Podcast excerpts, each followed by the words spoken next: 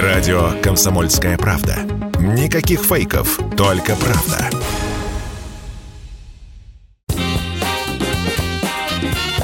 Был бы повод. Здравствуйте, я Михаил Антонов. Эта программа «Был бы повод» 17 апреля на календаре и обзор событий, которые происходили в этот день, но в разные годы вы услышите в сегодняшней программе. 1924. 17 апреля в Голливуде начинается слияние маленьких кинокомпаний в большие корпорации. Так появляется одна из крупнейших фирм Метро Голдвин Майер. Тому времени кино делают все, кому не лень. Синематограф дешевле театров, для показа фильмов не нужны большие залы, а сами ленты длятся не более часа. Однако, чтобы делать большие постановки с размахом, со спецэффектами для того времени, а соответственно, и собрать больше денег, нужно объединяться капиталом с другими. В первом крупном слиянии участвуют три компании. Metro Pictures, они владеют расширенной сетью кинотеатров в США, компания бывшего уроженца Российской империи Самуэля Голдвина и фирма Луиса или Лазаря Майера, тоже бывшего подданного России, уроженца Минска. Логотип новой компании «Рычащий лев». Точнее, на первой заставке лев не рычал, а просто озирался по сторонам. Первым львом рычания которого услышали зрители, стал Лев Джеки. Он появлялся на экране, а голос льва шел с граммофонной пластинки.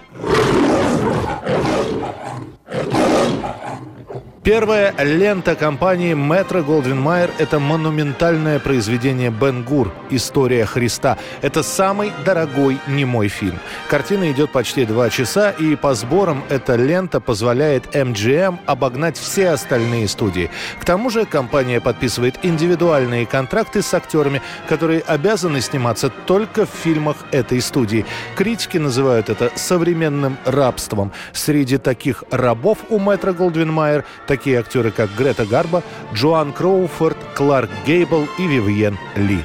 17 апреля 1932 год. В Москве появляется новый театр «Кукольный». Художественным руководителем выбран 31-летний Сергей Образцов. Тех кукол, с которыми я выступаю на эстраде, я обычно делаю сам.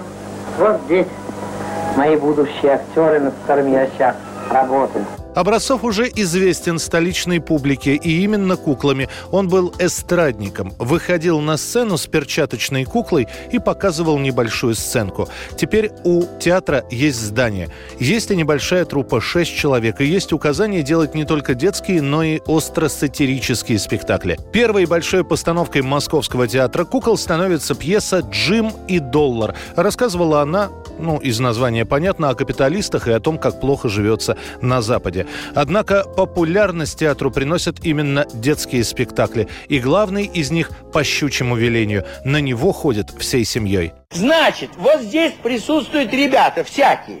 Значит, мы его поставили раньше, чем ты родился, да? Правда? Через сколько тебе лет? Шесть. А когда ты расквасил нос? Вчера, да? Еще один спектакль театра «Обыкновенный концерт». Его идея родилась еще до войны, а реализована она была в 1948 году. «Обыкновенный концерт» — это пародия на различные эстрадные жанры. От романсов до чечетки. Спектакль просуществует несколько лет, но слишком много жалоб приходит от других деятелей культуры, которые в пародийных номерах узнают себя. Спектакль отправляют на переделки, которые будут длиться почти 20 лет. И концерт возобновится, но уже с другим названием названием «Необыкновенный концерт» в конце 60-х. Эта постановка и по сей день остается самой популярной в театре Образцова. Предлагаю вашему вниманию выступление выдающегося виолончелиста-виртуоза Аполлона Аполлоныча Переделкина. Мне, друзья, э, посчастливилось близко узнать Аполлона Аполлоныча. Дело в том, что судьба – прописала нас в одном доме. Всю свою творческую жизнь этот вдохновенный мастер посвятил делу улучшения классики путем перекладывания классической музыки с инструмента на инструмент. Итак, Аполлон Аполлоныч Переделкин, прошу, мой юный друг.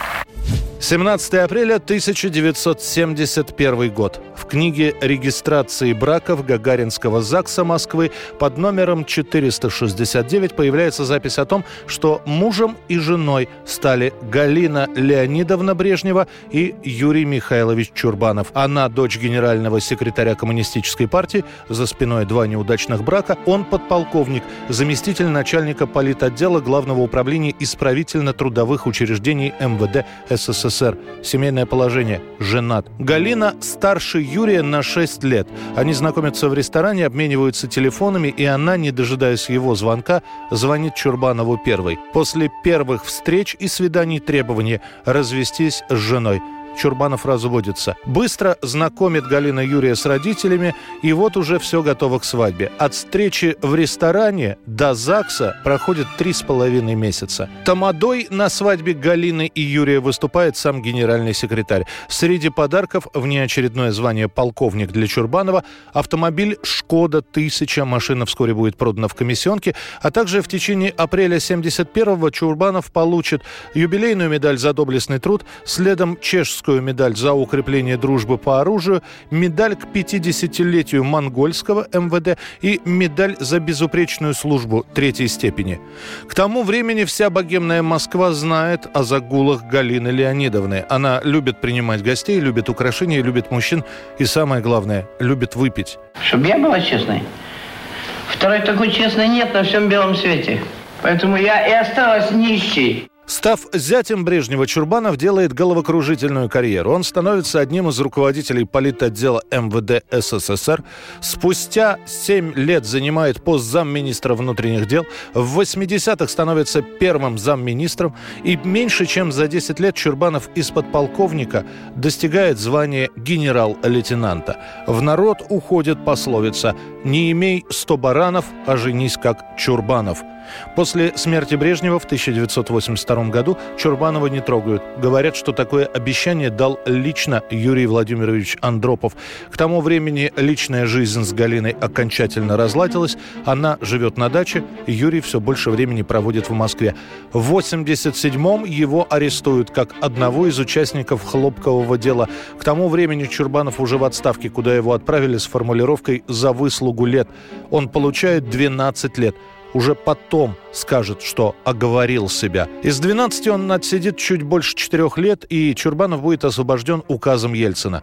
Пока он был в тюрьме, Галина Брежнева подала на развод, забрала все вещи и свои, и Чурбанова. О своей бывшей уже супруге Юрий говорить после этого отказывался. Я вообще не хочу на эту тему разговаривать и, и больше прикасаться. 1986 год, 17 апреля. Принято постановление ЦК КПСС об основных направлениях ускорения жилищной проблемы в стране. Главный тезис постановления – к 2000 году каждая семья должна иметь отдельную квартиру или дом. А правильно, все можно по углам домыкаться. Нам тоже дали ордер. Правда, с поселением. М-м-м.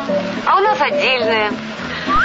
Озин, как я тебе завидую, а? А у нас потолки низкие, окошки малюсенькие, двери, даже мебель не проходит. Хорошо, хоть в есть где уроки учить. К тому времени в очередях на квартиры стоит почти 30 миллионов человек. Новость о перспективах в ближайшие 14 лет получить собственное жилье народ встречает сдержанно. Уже и коммунизм обещали построить к этому времени, и квартиру обещали к 80-му году. Согласно статистике Госстроя, 86 и 87 действительно рекордные по объемам строительства в нашей стране. Однако, чтобы реализовать проект по 2000 году, нужно было строить такими темпами и дальше. Однако уже в 88-м показатели начинают падать, а в 91 году объем сданных домов уменьшится почти на 50%. Музыкальная дата в нашем календаре 17 апреля 1960 года и дата трагическая. В этот день разбивается в автомобильной катастрофе восходящая звезда рок-н-ролла Эдди Кокран. Он кумир всех тинейджеров. На сцене Эдди успевает петь, танцевать и играть на гитаре. С ним готовы заключать долгосрочные контракты практически все крупные записывающие компании. И это удивительно. Еще ни разу такой молодой исполнитель не пользуется такой популярностью и спросом. Эдди решает все обдумать и уезжает на гастроли в Великобританию. Вечером 16 апреля Кокран с друзьями садится в такси. Неожиданно во время пути водитель теряет управление и врезается в фонарный столб. Выживают все, кроме Эдди. Его вначале с переломом основания черепа доставляют в местную больницу, где он через несколько часов и скончается, не приходя в сознание. Музыканту был всего 21 год.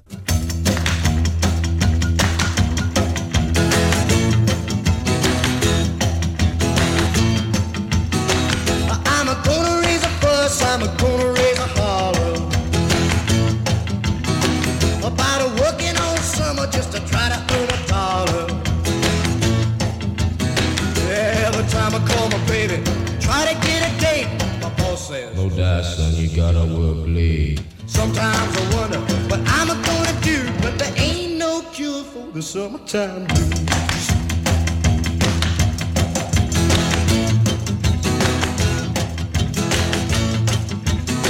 Oh well, my mom and papa told me, son, you gotta make some money.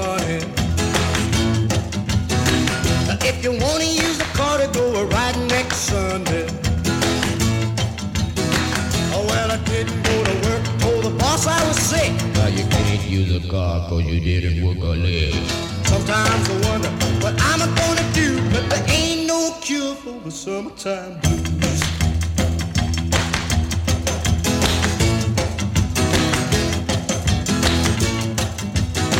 I'm gonna take two weeks, gonna have a fine vacation. I'm gonna take my problem to the United Nations. Это была программа «Был бы повод» и рассказ о событиях, которые происходили в этот день, 17 апреля, но в разные годы. Очередной выпуск завтра. В студии был Михаил Антонов. До встречи. «Был бы повод»